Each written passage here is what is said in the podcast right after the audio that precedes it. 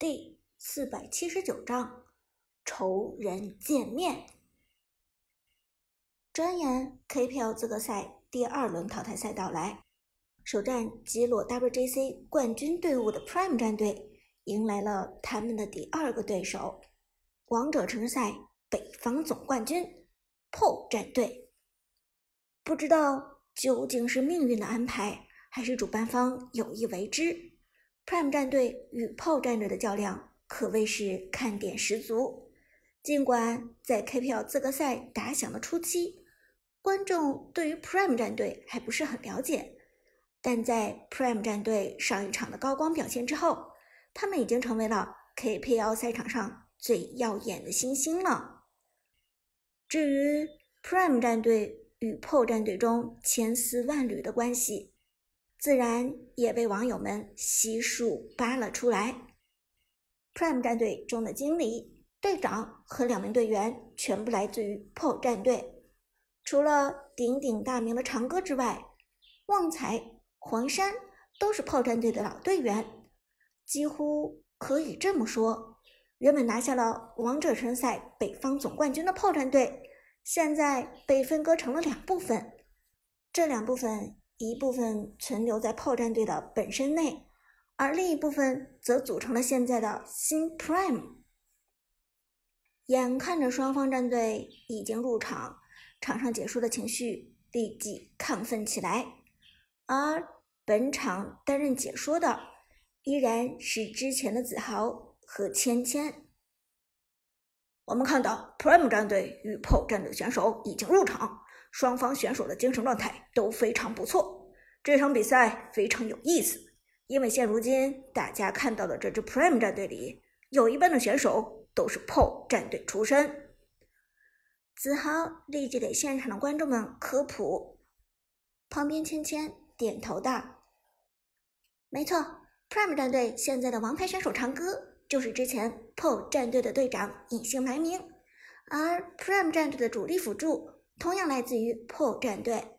王者城市赛结束之后破战队中发生了很大的人员变动，从王牌选手隐姓埋名到俱乐部经理全部离职。媒体也试图了解俱乐部之中发生了什么问题，是怎样的原因才引起了俱乐部发生这么大的人事变动。但最终调查的结果众说纷纭，真正的原因。也许只有当事人才知道了。苏哲与队友们刚刚进入演播室，立即就听到了关于 PO 战队的八卦传来。旺财在一旁笑道：“队长，媒体关于咱们 PO 战队的那些推测和报道，你看了吗？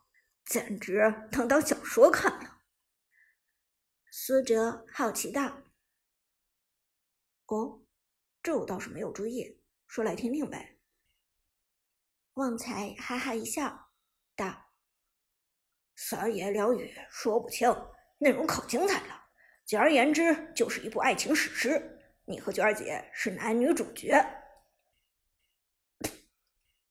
苏哲一听，差点没吐出一口老血来。不过，这内容听起来的确很劲爆。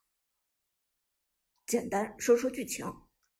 苏哲道，旁边 Lucky、阿康和 Tiger 三个人也一脸八卦的凑过来，好奇问道：“怎么个爱情史诗？快说出来听听。”旺财抬头看了大家一眼，一脸难以置信的问道：“不是吧？难道只有我一个人关注王者荣耀的花边新闻？”Lucky 迫不及待的推了旺财一把。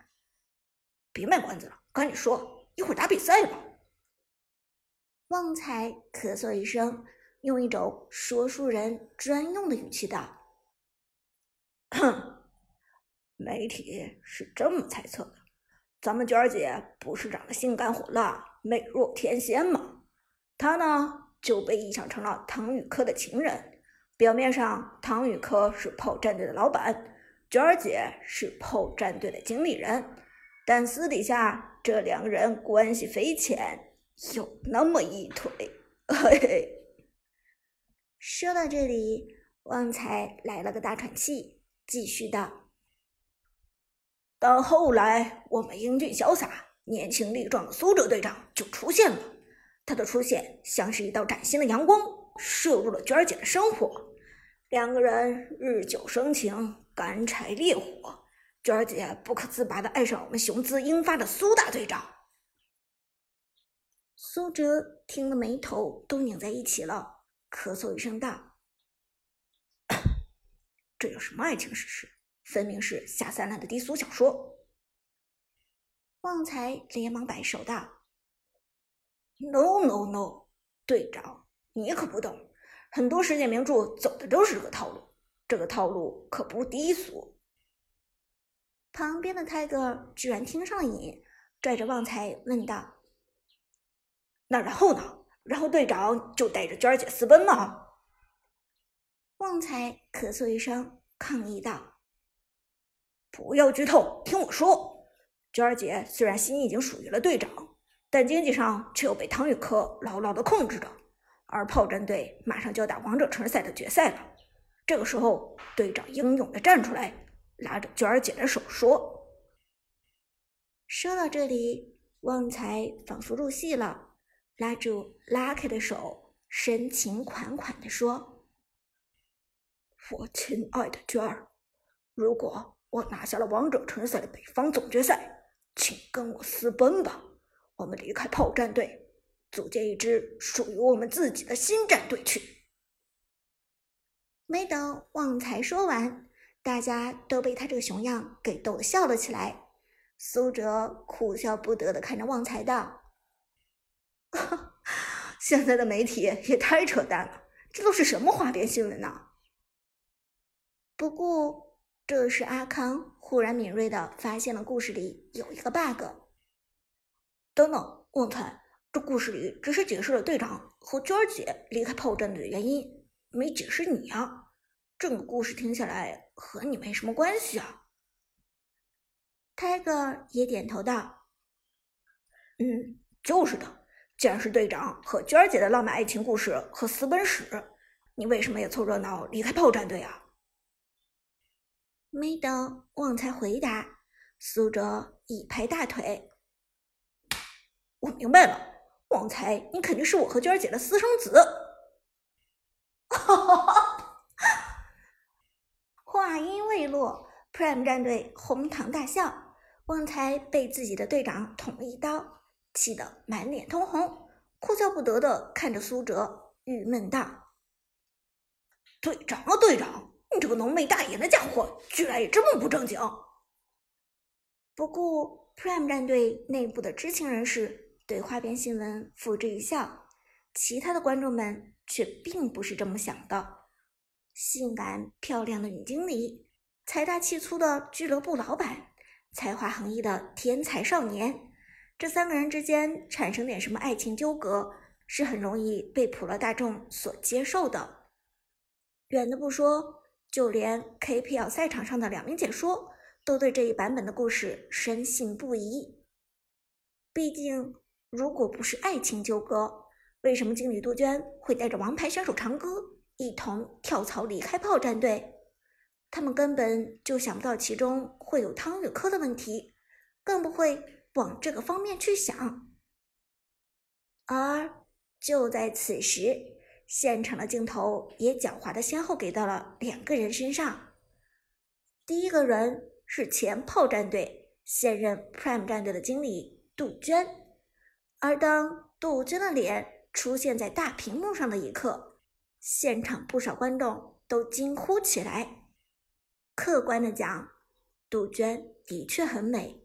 成熟妩媚，颇有韵味。